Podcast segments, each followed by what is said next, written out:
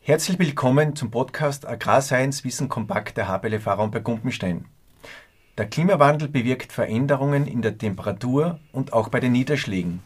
Die Winter werden milder, die Temperaturen steigen, die Niederschläge sind ungünstiger verteilt und es wird insgesamt etwas trockener. Dies verändert die Vegetationsperiode und wir beobachten auch einen Anstieg der Waldgrenze. Aber wir können Veränderungen auch bei Parasiten feststellen, wie beispielsweise bei Magen-Darm-Würmern, Leberegel und Lungenwürmern, die Schafe und Ziegen und auch Jungrinder belasten können. Worauf zukünftig zu achten ist, darüber spreche ich heute mit Diplom-Ingenieur Dr. Leopold Bozatzki. Lieber Leopold, du beschäftigst dich in deiner Abteilung am Bioinstitut der HBLF Raum bei Kumpenstein mit tierärztlichen Fragestellungen und du bist unser Parasitenspezialist. Herzlich willkommen bei uns im Danke. Podcast. Gerne. Jetzt habe ich vorher Diplom-Ingenieur Leopold Ja, ich gesagt, das bist du nicht, du bist unser Doktor, du bist ein ausgebildeter Tierarzt und äh, forscht schon seit Jahren zu den Parasiten. Genau, ja, seit 15 Jahren. Du, eigentlich. Leopold, äh, Magen-Darm-Würmer, Leberegel machen große Schäden. Warum ist da die Witterung doch ein wichtiges Thema? Die Parasiten haben einen Entwicklungszyklus. Ja, vom Ei entwickelt sich Larven, entwickelt sich die infektionsfähige Larve und das braucht Wärme und Feuchtigkeit.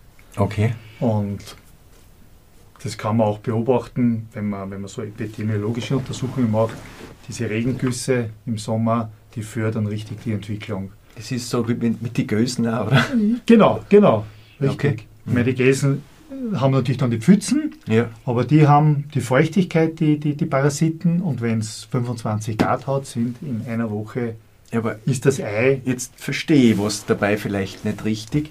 Die Parasiten, wir reden von Endoparasiten, die sind ja in dir drinnen. Und warum ist der Regen dann so wichtig, das verstehe ich nicht. vom Leopold. Ei entwickelt sich bis zur infektionsfähigen Larve, die am Gras sitzt und die wird gefressen. Und wenn sie gefressen wird, kommt sie in den Labmagen, Dünndarm, je nach Parasit. Dort machen sie dann die Schäden. Und dort werden sie zum, zur Viertlarve, Mhm.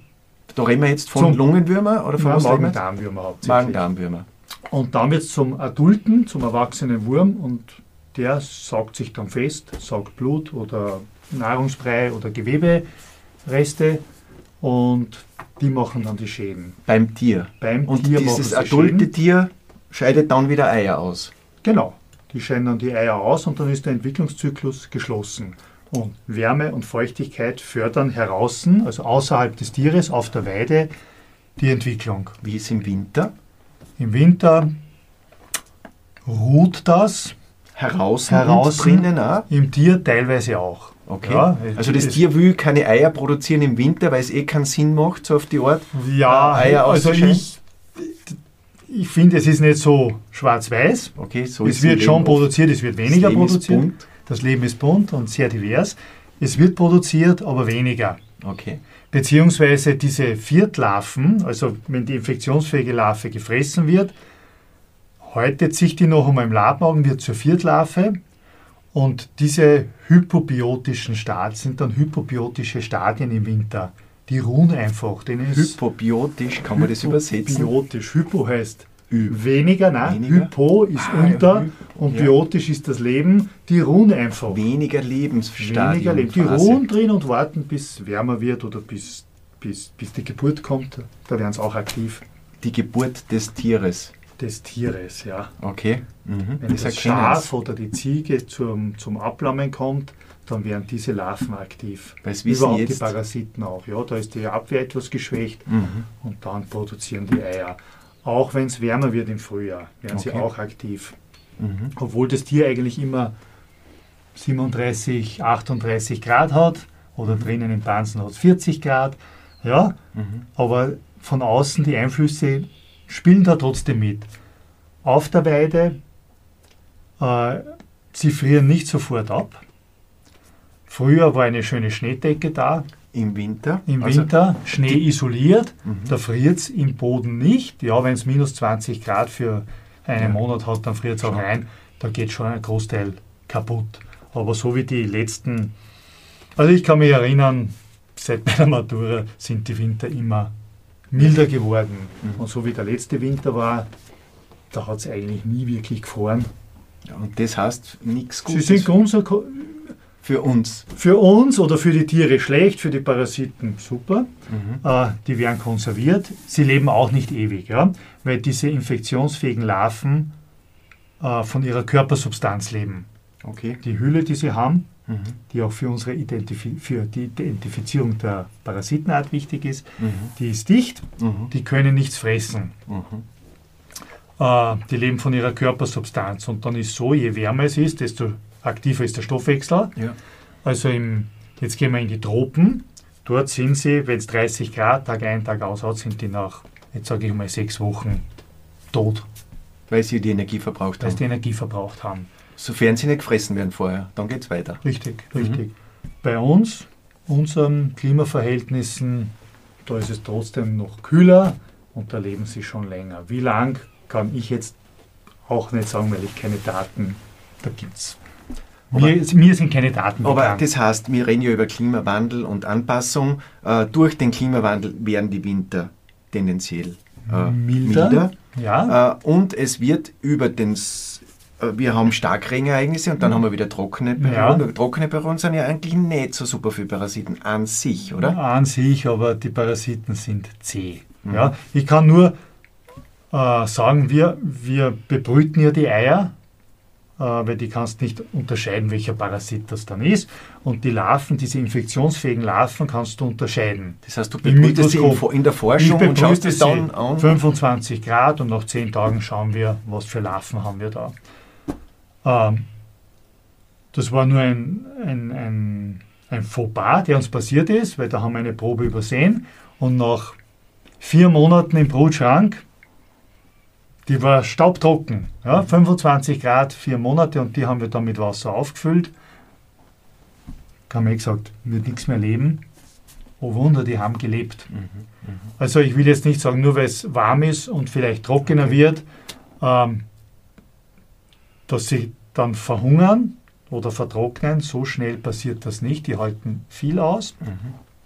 Wir sind noch nicht in tropischen Temperaturen und man darf nicht vergessen, sie wandern, sie, sie regulieren sich ein bisschen am Gras. Wenn es feucht ist, wandern sie rauf, wenn es trocken wird, wandern sie runter bis ins Erdreich hinein. Mhm. Das sind die Möglichkeiten, die diese Larven haben, um Das heißt, zu auch, überleben. je trockener das ist, desto eher sind die Parasiten eher am Boden unten und bei Feuchtigkeit ist Sind das Weiden oben. am schwierigsten, Ja, oder? ja, am herausforderndsten für Jungtiere, äh, weil da nehmen sie dann, Da nehmen sie viel auf. ja, Da nehmen sie viel Mhm. auf und wie so UV-Licht für, UV für, ist für, prinzipiell schlecht. Ja, Mhm. Also Nur- nur günst, ich- äh, kann, kann also reduzieren helfen, also für uns günstig. kann, kann die Larvenanzahl Ich reduzieren. denke jetzt ein bisschen an die helfen. Die Kurzrasenweide, Kurzrasenweide ist so gesehen sicher vom Vorteil. aber Man darf sich auch nicht zu viel erhoffen. mhm. Das Mhm. darf man auch nicht. Weil sonst, du, du, du weißt selbst aus den Erfahrungen, Kurzrasenweide ja, bei der Milchkuh geht es gut, bei den Jungtieren ist es auch problematisch. ja, ja. Ist, das heißt, es sind die Parasiten da und es werden durch die UV-Bestrahlung nicht so viel hin, weil der Grashalm wendet sich nicht so, dass er sagt, da ist ein Parasit und der geht mit der Sonne mit. Mhm. Du hast genug Schatten. Immer irgendwo. Äh, du bist auch viel auf den Almen unterwegs, oder? Äh, und was heißt es dort jetzt, wenn es milder wird, wenn die Waldgrenze nach oben wandert? Wie schaut das bei den Parasiten aus? Also prinzipiell, nachdem es wärmer wird, vielleicht weniger regnet oder anders verteilt regnet. Ob es in Summe übers Jahr weniger ist, weiß ich nicht. Da Ich bin kein Klimaforscher jetzt. Ja. Aber diese Wolkenbrüche sind da oder Regenperioden und früher war es kühler, da hat es auf den Almen schon einen Leberegel gegeben, wenn wir Ja. jetzt auf den Leberegel gehen. Ja. Aber die Entwicklung hat einfach zwei bis drei Jahre gedauert. Bis der in die äh, Bis das infektionsfähige Stadium das vierte vom Ei. Stadium. Naja, das ist beim Leberegel ein bisschen anders, weil da haben wir einen Zwischenwirt, eine Schnecke und das ist alles so verlangsamt und dann dauert das zwei Jahre oder hat zwei Jahre gedauert. Jetzt mit den Temperaturerhöhungen geht das schneller. Okay. Das heißt, da kann sein, dass in einem Jahr von der Eiausscheidung, von der Kuh, vom Schaf, wie auch immer, bis zu diesem infektionsfähigen Stadium, das ein Jahr reicht. Ja. Vielleicht beschreibst du uns den Leberegel vom Entwicklungszyklus mal. Das ist sehr spannend mit der Schnecke und. Da werden Eier ausgeschieden. Ja. Aus dem Ei, also wenn das dann ausgewaschen wird, das muss im Wasser, im, im Kotfladen entwickelt sich das Ei nicht, das muss wirklich im reinen Wasser sein. Ähm, entwickelt sich das, diese Wimpernlarve heißt das, und die suchen die Zwergschlammschnecke. Okay. Ja. Ähm, nur diese Zwergschlammschnecke ist eigentlich der Zwischenwirt. Und Keine die ist- Weinbergschnecke, keine, keine spanische Nacktschnecke. Okay. Diese Zwergschlammschnecke ist in eher feuchten Wiesenbereichen zu Hause. Überall bei uns, oder? Kann man, Überall. kann man sich fast nicht schützen davor, oder? Außer trockengelegte Flächen. Ja, ja, wenn es wirklich trocken ist. Sie hat keine reißenden Gewässer gern. Langsam abfließende Pfützen, das ist das Ideale. Und wenn es trocken ist, kann die Schnecke, das hat, da haben viele wahrscheinlich schon beobachtet, wenn du in der Natur gehst, siehst du, wenn es trocken ist, Schnecken, die verdeckelt sind, Mhm. die ihren, ihren, ihr Gehäuse zumachen. Das macht die Zwergschlammschnecke auch, grabt sich ein bisschen in die Erde ein und wartet auf den nächsten Regenguss. Gut, Und und, wie kommt die Wimpernlarve jetzt da rein? Die haben irgendwelche Sensoren, die spüren, wo die Schnecke ist und dort wandern, schwimmen sie hin. Das muss innerhalb von ein paar Stunden passieren. Ja? Und wenn sie dann, dann bohren sie sich in die Schnecke ein und in der Schnecke entwickeln sich dann Redien, das heißt so, ich weiß jetzt gar keinen deutschen Ausdruck, aber Redien. Aber aus, einer, aus, einer, aus einem Ei können da bis zu 100 Redien sich entwickeln. Also in der Zwergschlammschnecke entwickelt sich, potenziert sich, vervielfältigt sich Mhm. dieses Stadium. Und die verlassen dann die Schnecke. Die Schnecke stirbt? Nein. Na, na, der Schnecke macht das gar nichts. Also wenn es zu viel ist, wird es wahrscheinlich auch einmal einen negativen Effekt haben. Verlassen die Schnecke als Metazirkarien. Das ist der Körper mit einem Schwanz. Die wandern auf den Grashalm rauf. Der Schwanz wird abgeworfen und dann sind es die, ah, pardon, als Zirkarien verlassen ist und als Metazirkarie ist sie dann, wenn sie den Schwanz abwirft und die ist infektiös Okay. Wird gefressen von der Kuh, vom Schaf, von der Ziege, vom Wiederkäuer, ähm, bohrt sich durch den Darm, schwimmt kurz in der Bauchhöhle frei herum und, und bohrt sich in die Leber hinein und wandert in der Leber bis zu sechs Wochen herum, wo sie die enormen Schäden macht, weil das sind wirkliche Bohrlöcher, da haben sie einen Blutverlust, einen Lebergewebeverlust und setzt sich dann in, im Gallengang, in einem Gallengang fest, wird erwachsen, juvenil, jung und erwachsen und produziert dann wieder die Eier. Und dann geht der Und dann ist der. Kreislauf Und geschlossen. dann gibt es ja, es gibt ja den großen und den kleinen Lebeegg, da Ja. gibt es ja noch den Zwischenwirt. Der, Ja. der Kleine hat zwei, der hat noch Ja. Ameisen, dazwischen der hat andere Schnecken und dann noch Ameisen. Also Aber Wahnsinn. der ist nicht so pathogen und nicht so gefährlich, der große Leberegel. Ja, das ist der, den Der kostet Leistung, ist beim Rind eher eine chronische Erkrankung, die aber Leistung kostet. Okay, und jetzt drehen wir noch, kannst du mir das, den Zyklus bei den, äh, bei den Magen-Darm-Würmern auch so grob erklären? So wie du das jetzt beim Leberegel gemacht hast? Also Die Eier Magen-Darm-Würmer, werden ausgeschieden, ja, wenn es warm ist, 25 Grad. Für hingehen Luftfeuchtigkeit direkt, brauchen keinen Nach einer. Woche, nach zehn Tagen, das ist aus dem Ei die Erstlarve, die häutet sich zur Zweitlarve, die häutet sich zur Drittlarve und die ist infektiös. Okay. Sitzt am Grashalm und wartet, dass es gefressen wird. Mhm, mhm. Dann wird es im, im Magen-Darm-Trakt, also Labmagen, Dünndarm, Dickdarm, Siedeln sie sich an. siedeln sie sich Und an, werden dann zur. Viertlarve Mhm. äh, und dann nach, nach einer kurzen Zeit dann zum Adulten. Mhm. Der, der Hämonchus gefürchtet bei Schaf und Ziege, weil er im Labmagen sitzt und Blut saugt. Okay. Nämlich nicht, nicht wenig. ähm, und ja, es ist, es ist immer überall Mandel-Weiberl. Die, die, die begatten sich und dann produzieren sie die Eier. Und Lungenwürmer, wie schaust du das? Lungenwürmer, ähnlich wie diese normalen Magen-Darmwürmer, also ohne Zwischenwirt ist der Entwicklungszyklus, nur da werden schon Larven ausgeschieden. Okay, Drum- drum- sehr schnell dann wieder infektiös sind. Die sind sehr schnell infektiös, richtig. Ist aber wichtig für die Diagnosestellung. Mhm. Äh, Also da sollte man wirklich einen Kot aus dem Rektum nehmen, weil wenn ich ihn vom Boden aufklaube, habe ich Erdnehmertoten dabei. Die, und die, Die schauen ähnlich aus. sehr ähnlich aus und du musst, du musst schon gut eingeschaut sein, dass du das dann unterscheidest. Mhm. Ja? Darum soll das wirklich frischer rektaler Kot sein. Äh, Für eine normale Magen-Darm-Wurm-Untersuchung ist das nicht so heikel. Mhm.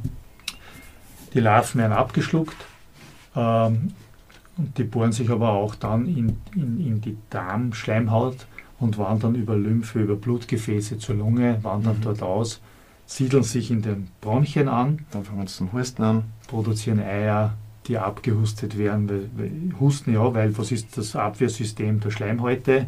Schleim produzieren. Mhm. Natürlich auch Abwehrzellen, aber viel Schleim produzieren und diese Lungenwürmer gibt es auch große und kleine, Mhm. aber wir reden auch da über die großen, Mhm. weil die wirklich, das sind heftige Erkrankungen, wenn's, vor allem wenn, wenn die Infektionszahlen größer sind, also wenn mehr Und aufgenommen werden. wo, wo, bei welchen dieser drei, jetzt haben wir Leberegel, Lungenwurm, Magen-Darm-Würmer. äh, wo, gibt's, wo kann man Resistenzen aufbauen bei Tieren? Reden wir jetzt von Rindern. Bei- Wenn wir beim Rindern Bleiben wir beim Rind. Das Rind ist prinzipiell beim Magen-Darm-Wurm und Lungenwurm sehr gut immunitätsbildend. Also Lungenwurm geht eigentlich gut. Das heißt, wenn ich im ersten Sommer diese Infektion habe, habe ich im nächsten Jahr im zweiten. Genau, im die zweiten- Herausforderung ist, die Infektion soll da sein, aber nicht zu groß sein. Mhm. Das ist die Herausforderung, wie, wie willst du das steuern? Das Mhm. ist Mhm. wirklich die Herausforderung. Natürlich kann man sagen, wenig Tiere auf viel Fläche. Ja, das ist auf einer Alm Super. sozusagen super und gegeben. Wenn ich natürlich in den Kunstlagen wenig Fläche habe und viele Tiere drauf, dann ist es teilweise schwierig. Da kommst du also, da wirst du ohne Entwurmung nicht auskommen. Wobei, da muss man eben ein gutes Monitoring aufsetzen, sei es die Gewichtszunahmen beobachten oder Kotprobenuntersuchungen. Und wenn einfach die Eiausscheidung zu groß wird, in, in einem gewissen Rahmen korreliert die Eiausscheidung mit der Verwurmung. Mhm. Beim Schaf und Ziege viel besser als beim Rind. Mhm. Aber man hat auch beim Rind über die Jahre gesehen, es gibt gewisse Grenzen, zahlenmäßige Grenzen, wo ich sage, das ist schon viel fürs Rind. Und dann muss man Ja. was tun. Und dann sollte man was tun, weil dann wird einfach einerseits der Druck vom Tier genommen, aber auch andererseits verhindert, dass die Weidefläche, die ich da habe, zu sehr verseucht wird. Ich, ich weiß ja von dir, dass du eigentlich bei diesen Antiparasitikern sehr, sehr restriktiv umgehst und auch den Bauern und Bäuerinnen empfiehl, empfiehlst, das richtige Wurmmittel zu verwenden, wenn es notwendig ist, Ja. die richtigen Tiere zu behandeln, nicht Genau. vielleicht immer alle. Äh, Ja, das, und das ist auch, ich sage, der Paradigmenwechsel auch in der Praxis, in der Wissenschaft, wobei in der Praxis ist es nicht immer so leicht durchzuführen. Stimmt, früher, das haben auch wir noch gelernt auf der Uni, alle entwurmen und auf eine frische Weide. Mhm. Nachdem die Resistenzen vor allem in den letzten Jahren stark zunehmen, wenn ich jetzt entwurm und dann habe ich Resistente, die bleiben übrig, dann gehe ich auf die Weide und dort scheiden sie Ei, die Parasiten Eier aus und das sind lauter resistente Parasiten. Also- Erklärst uns das bei den Ziegen einmal, äh, diese, dieses Resistenzproblem jetzt wirklich, weil das ist schon sehr spannend. Das resistent, im Prinzip, die Es gibt sehr Natur wenige reagiert. Mittel, oder? Behandlungsmittel. Ja, prinzipiell, die Natur reagiert, ja. Ja? Auf, auf alles, was gemacht wird, versuchen die zu reagieren. Wenn das dann so, jetzt sage ich einmal, systemisch wird, weil wir entwurmen, weil wir haben sie draußen, die Parasiten Wir sind immer da. viel entwurmen, weil wir was Gutes tun wollen, unter Fürs Anführungszeichen. Tier tun wir was Gutes. Im Gesamtpaket kann man es fragen, ob es wirklich gut ist, ja. Mhm. Weil es bleiben ein paar Parasiten dann übrig, die gelernt haben. Das sind dann genetische Veranlagungen. Zufallsprodukte vielleicht sogar, die sie dann Kann, vermehren. kann sein, aber die haben dann das Potenzial, dass sie sagen, dieses Entwurmungsmittel tut mir nichts. Mhm. Der Parasit überlebt, scheidet aus. Und wenn ich jetzt viel entwurm, dann scheiden, dann bleiben noch Parasiten übrig und die sind resistent und die verseuchen dann die Weide und das ist so ein Kreislauf, wo der Infektionsdruck über diese Parasiten immer mehr wird. Okay. Und die anderen, ja, die sterben schon aus, aber ich habe dann nur mehr die Resistenten schlussendlich. Und dann ist die Frage, was mache ich? Wir haben ein Mittel gehabt, die Benzimidazole, das älteste Klasse, viel eingesetzt. Da haben wir, ich glaube, 80% Resistenz Ziegen, bei Ziegen sind wir da beim jetzt. kleinen Wiederkäuer. Ich nehme Schafe Schafe und und Ziegen. Mhm. Puh, ja, dann gibt es noch ein paar andere Klassen, aber auch nicht so viel, dass ich sagen kann, ist wurscht, wir wechseln. Ja. Ähm, bei Ziegen ist das Problem, bis jetzt war es ja so, dass es kein zugelassenes Arzneimittel in Österreich gegeben hat. Mhm. Jetzt ist ein Arzneimittel zugelassen für Ziegen. Äh, Das heißt, im Prinzip müssten wir das verwenden. Ja, wenn was zugelassen ist, musst du einsetzen. Wenn du natürlich Resistenzprobleme hast, dann, kannst, dann kann der die jetzt umwidmen. Mhm. Da muss man aber auch, müsste man Untersuchungen dazu machen. Okay, Resistenz, da sind Resistenzen da, dann darf ich was anderes einsetzen. Mhm. Dann ändern sich die Wartezeiten. Okay. Also da ist ein bisschen ein, ein Verwaltungsschwanz, der einfach dazukommt. Ähm, das ist aber nicht nur in Österreich, das ist weltweit ein Phänomen, dass die Resistenzen doch stark zunehmen. Bei den Benzimidazolen kann man das schon genetisch untersuchen, da gibt es Tests. Bei den anderen Mitteln, wie diese makrozyklischen Laktone, wurscht jetzt ob erste, zweite, dritte Generation, gibt es das nicht. Das können wir nur über Eizahlreduktionstest machen. Mhm. Das heißt, da untersuche ich das Tier und entwurme gleich oder gebe das Entwurmungsmittel und zwei, nach neuesten Empfehlungen bis zu drei Wochen später, untersuche ich noch einmal und kann dann feststellen im Vergleich zu vorher, um wie viel Prozent ist die Eiausscheidung zurückgegangen. Okay. Mhm. So sollte 95 Prozent sein bei korrekter Dosierung. Wenn man jetzt die Tier, Nutztiere sich ein bisschen anschaut, also Ziege, Schaf, nennst du immer so an erster Stelle, und dann Ja. kommen erst die Rinder, äh, weil sie weniger empfindlich sind, oder? Ja, weil ich auch mehr jetzt mit Schaf und Ziegen die Mhm. letzten Jahre gemacht habe. Aber im Prinzip ist die Ziege am empfindlichsten. Mhm. Die hat die schlechte, sie hat eine gewisse Immunitätsbildung, aber es ist die schlechteste, bei Weitem die schlechteste. Schaf ist besser und das Rind ist einfach am besten. Okay. Wenn man wirklich das gut managt, das die erste Weidesaison beim Rind, dann ist die, die, die restlichen Weidesaisonen kein Problem mehr, sind kein Problem mehr. Ja. Äh, Aber es muss immer, ein, es braucht immer einen Stimulus. Leopold, äh, wir haben ja nicht nur Nutztiere, wir haben ja auch Wild zum Beispiel. Ja. Wie schaut es äh, bei Parasiten im Wildbereich aus? Jetzt da durch, da bist du ja auch ein bisschen drinnen oder hast du naja, schon noch was also heurig, im heurigen Jahr haben wir es gesehen und ich weiß über unseren Mitarbeiter, der Jäger ist, das ist ein Thema. Mhm. Der Hemonchus, dieser gedrehte Labmagenwurm beim Reh, ist ein Thema. Das ist jetzt ein neuer, es ist ein Parasit, äh, Labmagenwurm, der sitzt dann im Lab- Der Labmagen. sitzt im Labmagen und saugt Blut. Mhm. Und man hat halt errechnet, was weiß ich, 1000 Würmer saufen täglich 50 Milliliter. Milliliter Blut. Okay, das ist viel. Die, Weil sie- 1000 die ist sind zwar große, das sind zwar große Spritzen, Mhm. ja, diese 20 Milliliter, die großen Spritzen, das ist verdammt viel. Für ein Schaf viel, für ein Reh viel, für eine Ziege viel. Mhm.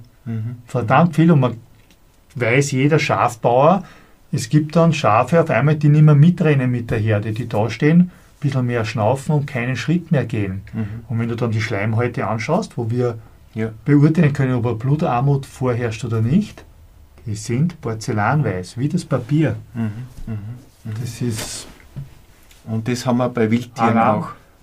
Ja, was, also was ich mitkriege über den Mitarbeiter, wo sie sagen, es sind viele äh, Jagden, Bezirke, wo sie sagen, so viele Parasitenprobleme. Das kann auch, kann Und- Witterung sein, kann Klima sein, kann Zufall sein. Über, Es, also ich denke schon, Witterung, Klima, ja, wir haben trotzdem gute Rehwildbestände. Ich will jetzt nicht sagen zu viel, das traue ich mir nicht zu beurteilen, aber wir haben gute Bestände. Es wird natürlich in, in gewissen Produktionssparten vermehrt geweidet und wir haben ja keine wirklich so abge das ist ja nicht so abgeschlossen, ja. mhm. Und das Wild streicht ja drüber. Natürlich äh, so Querinfektionen, Wild auf. wird mitspielen. Okay. Früher war es eigentlich kein Thema, aber immer gesagt, das ist zu vernachlässigen. Ich glaube nicht mehr ganz. Okay. Ich kann dir jetzt nicht sicher sagen, es ist so, weil ich habe keine Untersuchungen dazu. Und beim Wild ist sicher, ist kommasiert bei den Fütterungen einfach. Mhm. Das ist sicher ein Hotspot, aber weißt du, das verteilt sich ja dann. Ja. Das verteilt sich. Neuweltkameliden sind auch relativ empfindlich, oder? sind empfindlich, sind, aber da ist vor allem, Alpakas, ja, ja, Lamas. sind natürlich, aber die sind wahnsinnig empfindlich auf den kleinen Leberegel. Mhm. Von dem haben wir noch gar nicht gesprochen, weil der ist beim landwirtschaftlichen Nutztier jetzt nicht das, nicht das Okay. Thema. Und Mhm. Alpaka ist halt ein bisschen, ja, kommt, wird Mhm. mehr. Also wenn man es jetzt ein bisschen zusammenfasst, äh, der Klimawandel macht auch etwas bei den Parasiten. Ja. Würdest du insgesamt sagen, der Druck steigt aus deinem Gefühl ja, heraus? Ja. Also wird sicher, wird heißt, sicher steigen, es wird sicher Herausforderung sein. Tipps für die Bäuerinnen und Bauern könnte man ableiten, im Auge behalten, an das Thema Parasiten denken. Äh, unbedingt, unbedingt. Vor allem, wenn wir, wenn wir, vor allem wenn geweidet wird, ja. unbedingt dran denken. Das heißt, man muss gut monitoren. Wurscht, was man jetzt, es gibt ja viele, viele Werkzeuge, wie man das beurteilen kann, sei es von der Kotuntersuchung, sei es über die Schleimhautbeurteilung, sei es eine Gewichtszunahme bei, bei Jungtieren. Das wirklich nicht sagen, ja, alle zwei Monate schaue ich einmal drauf. Nein, das muss man. Die Zeit muss man sich nehmen. Die muss man sich nehmen und bei Jungtieren und wenn es dann so im Sommer ist, wöchentlich oder alle zwei Wochen spätestens oder ich mache einmal im Monat eine Kotprobenuntersuchung, schauen, wenn es dann sehe, im nächsten Monat, boah, das steigt so an, dann muss ich mein Untersuchungsintervall reduzieren. Wie läuft so eine Kotprobenuntersuchung ab? Ich gehe hin, nehme aus dem äh, ich kann, Darm, äh, gibt, ich kann, ich kann Sammelkotproben einmal nehmen, dass ich sehe überhaupt, wo bin ich. Das geht aber jetzt nicht, haben wir gesagt, beim Lungenwurm, sondern das geht das nur geht bei den Magen-Darm. Genau, genau. Okay, dann Lungen, kann ich Lungenwurm, ah, wie, wie soll ich das sagen? Lungenwurm bei Schaf und Ziege sehe ich nicht als das Thema, das ist eher beim, beim Jungrind. Ja. Ähm, ja, kann man da natürlich ist ja anschauen. Wo, wo, wo, der Lungenwurm wird ja ausgehustet, oder? Nein, nein, nein, ausgehustet nicht. Die werden hochgehustet und abgeschluckt. Okay, und dann werden sie hinten ausgeschieden. Die Eier entwickeln sich und die Larven werden ausgeschieden. Okay, habe ich falsch verstanden. Mhm. Das erste ist, wenn die im Juni, Juli so in der, diesen zwei Übergangszeit dieser zwei Monate, wenn da auf der Weide Jungtiere zum Husten anfangen, dann ist Alarm. Mhm. Dann ist Alarm. Mhm. Da sind sie dann meistens ein, zwei Monate auf der Weide, mhm. je nach Region, ja. Ähm, das ist gefährlich. Und meine Erfahrungen sind, dass man mit der Kotprobenuntersuchung fast ein bisschen spät sind. Mhm. Ähm, das heißt, wenn sie husten, wenn sie erkennen es zu spät. Ja, ja, das. Mhm. Also wir haben das gesehen bei deinen Versuchen, bei den ersten, die wir gemacht haben. Ja, sie haben dann gehustet. Mhm. Sie haben wirklich gehustet und sie waren nicht schön.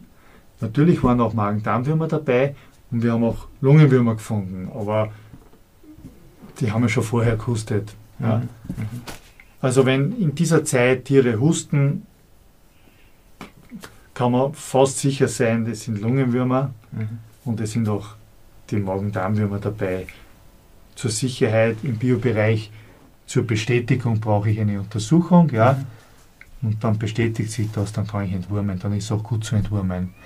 Wenn der Lungenwurm so weit kommt, oder wenn er in die Lunge kommt, bildet sich die Immunität aus. Der braucht nicht so lange. Die, die Magen-Darm-Würmer brauchen länger, die brauchen okay.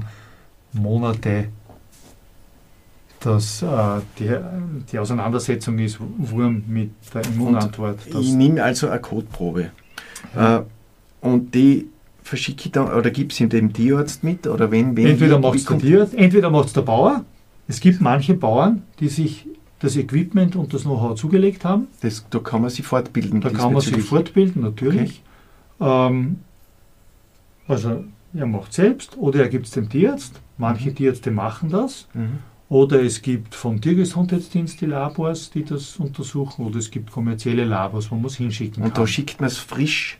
Frisch. Ne? Entweder bringt man es direkt hin oder man schickt es im Gekühlt, Sommer. Oder ja, im Sommer unbedingt einen Kühlakku dazu tun und ich sage nicht, mit der normalen Post, da muss man schon. Express. Ja, Express oder EMS oder was da gibt, das zumindest am nächsten Tag im Labor ist. Okay.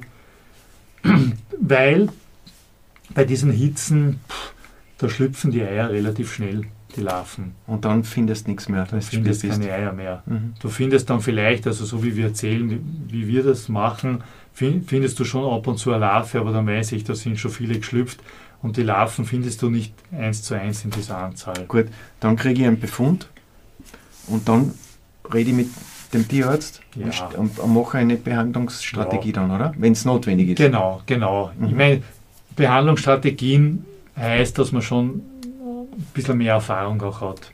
Und dann weiß ich schon ungefähr, welche Parasiten habe ich, wann kommen sie, in welchen, in welchen Höhenlagen bin ich, in welchen Klimabereichen bin ich. ist das schon im Ende Mai ein Problem oder erst im Juli ein Problem? Welche Tierart habe ich?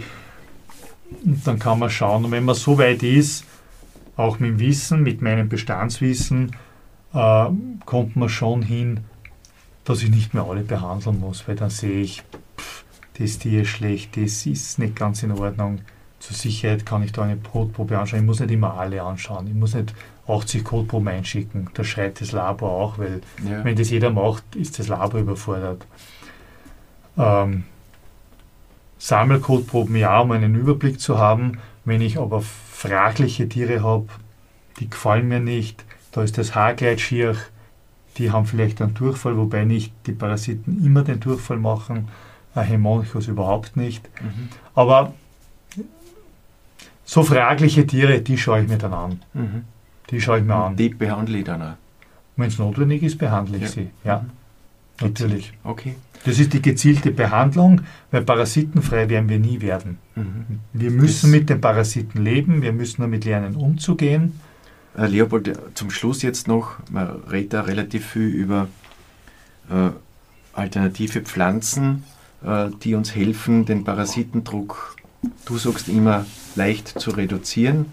Ja. Oder aber sicher nicht komplett ausschalten. Also Wundermittel haben wir noch keins gefunden, oder? Haben wir nicht. Und, ein, und die pflanzlichen, unter Anführungszeichen, Entwurmungspflanzen ist fast ein falscher Ausdruck, weil sie entwurmen nicht. Mhm. Es ist keine Entwurmung. bisschen? Es gibt Effekte. Was gibt es, wo ist viel geforscht worden oder wird noch geforscht, ist die Espasette, eine Futterpflanze, die in unserem Breitengraden wächst. Die hat einen erhöhten Gehalt an diesen kondensierten Tanninen. Das ist auch eine sehr polymorphe ähm, Wirkstoffgruppe mit Untereinheiten und da weiß man aus Untersuchungen, die schädigen mechanisch durch diese Tannine schädigen äh, die Haut der Parasiten. Dadurch sind die einfach nicht mehr so widerstandsfähig. Es gibt, ähm, ja, man hat auch mit Kräutern und Gewürzen was gemacht. Und was immer genau für sekundäre Pflanzeninhaltsstoffe da drin sind, das ist immer ein wahnsinniges Gemisch. Man weiß, manche reduzieren die Fruchtbarkeit der Parasiten. Das heißt, da werden einfach weniger Eier ausgeschieden. Sprich, der Effekt ist, dass die Weide nicht so verseucht wird. Mhm. Aber sie sind nicht wurmfrei. Mhm. Ja? Ähm, bei manchen geht das besser, bei manchen geht es schlechter. Bei Reinsubstanzen was, was, was machen wir? Wir schauen sie uns in der Petrischale an. Ja, die Reinsubstanzen. Da haben wir teilweise super Wirkungen, wie ein Entwurmungsmittel. Und wenn man es dann verfüttert, ist der Effekt nicht da. Mhm. Ja, weil sie verstoffwechselt werden in Pansen wahrscheinlich. Verdauung, puffernde Substanzen dabei. Genau, das weiß man. Was kommt überhaupt an im, im Labmagen? Kommt die Substanz so an? Kommt sie verändert an? Kommt sie überhaupt nicht an? Das sind dann ein bisschen die ja, die, die, die Landungen auf der Realität. Mhm. Ja, in der Petrischale ja. bist du bah, super und dann in der Realität ist es nicht so leicht. Ja. Auch die Espasette, also vor 15 Jahren, wie ich mich da hineingetigert habe in dieses Thema, war die Espasette, da hat die Schweiz viel gemacht. Super, und das war so der Hoffnungsschimmer und bis jetzt hat man auch keine Empfehlungen wirklich. Wie füttert man? Man kann es als Heu füttern, als Silage füttern. Wie oft, wann, in welchen Mengen gibt es auch noch keine Empfehlungen. Also es, ist noch nicht so angekommen. Ne, nein, und es ist auch schwierig. Es ist wirklich herausfordernd, weil wir messen, ja, wir haben 1000 Eier im Gramm Code, Ausscheidung, wenn wir es verfüttern, gehen wir halt auf 500 zurück. So, was heißt das jetzt im Weidemanagement? Ist die Reduktion stark genug, dass ich sage, brauche nichts mehr tun, oder? Mhm. Oder eben nicht, oder brauche ich noch immer dann irgendwann die Entwurmung? Also das ist so vielfältig, so divers, ja. eben nicht schwarz-weiß, dass wir da noch nicht so weit sind. Okay, aber ich darf zusammenfassen vielleicht ein bisschen, es wird der Druck aus deiner Sicht etwas steigen. Wir werden in höheren Höhen, also auch auf den Almen, ja. vielleicht zunehmenden Parasitendruck haben, ich, weil es milder wird. Schon, ich glaube schon, dass das kommt. Äh, könnten auch Parasiten von anderen Regionen wie uns jetzt einschleppen. Ich sage, aus den tropischen Bereichen oder so? Das, nein, das glaube ich nicht. Ich meine, das geistert in den Medien schon herum. Äh, das betrifft aber hauptsächlich jetzt Ektoparasiten. Also Außenparasiten. Also Mensch, Mensch einmal, wie sind wir die, die, ah, welche, die Tigermücke, die asiatische Tigermücke oder sind andere Mücken, die im Mittelmeerraum auftauchen, die halt dann das Denguefieber und, und so ein bisschen exotische Erkrankungen auch übertragen können. Sehe ich jetzt beim, beim Ring oder beim Wiederkäuer nicht so die Gefahr. Okay. Gut, Leopold, danke für das Bitte, interessante gern. Gespräch zu den Parasiten. Wir waren im, sehr im Detail bei den kleinen äh, unguten ja, ja, ja, Lebewesen, aber wir haben, glaube ich, einen guten Überblick geben können und, und auch äh, ein bisschen das Bewusstsein geschärft, äh, worauf das ist zu wichtig, ist. finde ich, das Bewusstsein, dass sie da sind. Mhm. Je mehr wir weiden, desto wichtiger ist dieser Punkt, dass man ihn einfach beachtet. Ja? Wir werden sie nicht los, wir müssen sie managen und da muss man auch immer wieder draufschauen, untersuchen. Managen heißt, das vielleicht zum Schluss noch, man kann natürlich diese Untersuchungen, man kann aber im Vorfeld auch im Weidemanagement ein paar Dinge machen, das könnte man schon anreißen. Ganz noch. wichtig, ganz äh, wichtig. Einfach. Das heißt, äh, das heißt Koppel wechseln. Kurz, kurz auf der Koppel sein, möglichst lange nicht mehr auf der Koppel sein, so gut das geht mit ja. unseren Verhältnissen, wie viel Fläche wir haben, welche Region du bist, Kunstlage oder Alm oder Steilflächen, mhm. wird schwierig. Wo es geht, natürlich Zwischennutzung, das heißt Heu machen oder Silage machen und erst dann wieder auf diese, frühestens auf diese Feuchtes Weide. Futter mehr Problem als abgetrocknete Weiden. Ja. Sonnenseite günstiger wie Schattseite. Ja, Sumpfige richtig. Flächen ungünstiger wie. Sumpfige ganz schlecht, das ist so. Mhm. Ähm, Kurzrasenweide möglicherweise durch das tiefere Hinuntergrasen problematischer, durch das UV-Licht. Also zu kurz, zu kurz runtergrasen ist schlecht. Ja. ja. Das haben wir in deinen Versuchen gesehen. Da, ne, da, da nimmt man im, auch im Verhältnis Kilo Grasaufnahme nimmt man noch viel mehr Parasiten auf, weil die sind ganz unten einfach. Ja, ja. Ja. Und wenn ein bisschen mehr da ist, nehmen sie zwar auch was auf, aber sie nehmen noch viel mehr Gras auf. Also da ist das Verhältnis auch besser und sie haben einfach mehr Futter. Ja. Das heißt jetzt nicht so hoch, nicht 20 cm, aber wir haben gehabt die 5 oder 8 cm ja. und das sind eklatante Unterschiede. Ja. Und Jungtiere sind empfindlicher wie ältere, zweitsömrige Tiere sind weniger empfindlich genau, wie erstsömrige. Genau. äh, ja, äh, vielleicht äh, die Frühjahrsweiden sollten im Herbst nicht beweidet werden. Ja, dann ja, bringe ich sie länger drüber. Genau. Wichtig also, wäre was Anfang, ich noch sagen will, ja. was nicht immer so einfach, wenn man viel weidet, nicht umzusetzen ist, aber wenn ich im Frühjahr bis in den Juni nicht beweide, dann ist diese diese Fläche, Fläche eigentlich parasitenfrei. Das heißt jetzt nicht, die Biobetriebe müssen ja weiden, aber sie müssen auf einen anderen sein und dann ja. springen sie auf diese Also Fläche. wenn ich wirklich Probleme habe, das haben wir auch umgesetzt in einem Betrieb mit Schafbetrieb mit multiresistenten Parasiten, da haben wir gesagt, der geht bis Ende Juni nicht auf diese Weideflächen, die er da gehabt hat. Mhm. Der war jetzt nicht Bio, der war konventioneller. Die waren halt dann im Stall, ja. Mhm. Aber dann war die Weide frei, parasitenfrei. Mhm. mhm. Weil mhm das überleben sie dann doch nicht. Okay. Die, also ich kann jetzt nicht sagen, ich, ich mache das vom, vom Juli bis im Herbst, da bin ich mir nicht so sicher, aber die sind ja vom Winter, über den Winter schon gekommen, mhm. auch wenn gekühlt, funktioniert der Stoffwechsel und braucht okay. auf die mhm. Substanzen, die der Parasit da hat oder diese Larve. Und wenn es dann noch bis Ende Juni dauert, dann ist der tot. Ja, okay. Mhm. Das ist auch ein guter Tipp. Das ist so, das Potenzial, das wir haben, die Möglichkeiten. Wir haben ja jetzt gerade eine ÖRG-Broschüre gemeinsam geschrieben, ja. äh, die herauskommt zum äh, Weiden im ersten ja, Lebensjahr bei Jungrindern. Ja. Äh, ist ein wertvoller Tipp vielleicht auch für die Bäuerinnen und Bauern, dass man da ein bisschen sich einliest. Äh, genau. Kann man das eine oder andere natürlich auch im Schafziegenbetrieb nutzen. Ist nicht alles gleich, aber sicherlich sehr interessant. Lieber Leopold, danke Bitte, für das heutige ja. Gespräch und Gerne. Ihnen zu Hause wünsche ich alles Gute und danke fürs Dabeisein und wir freuen uns, wenn Sie unsere Podcast-Serie auch weiterhin verfolgen. Auf Wiederhören und auf Wiedersehen.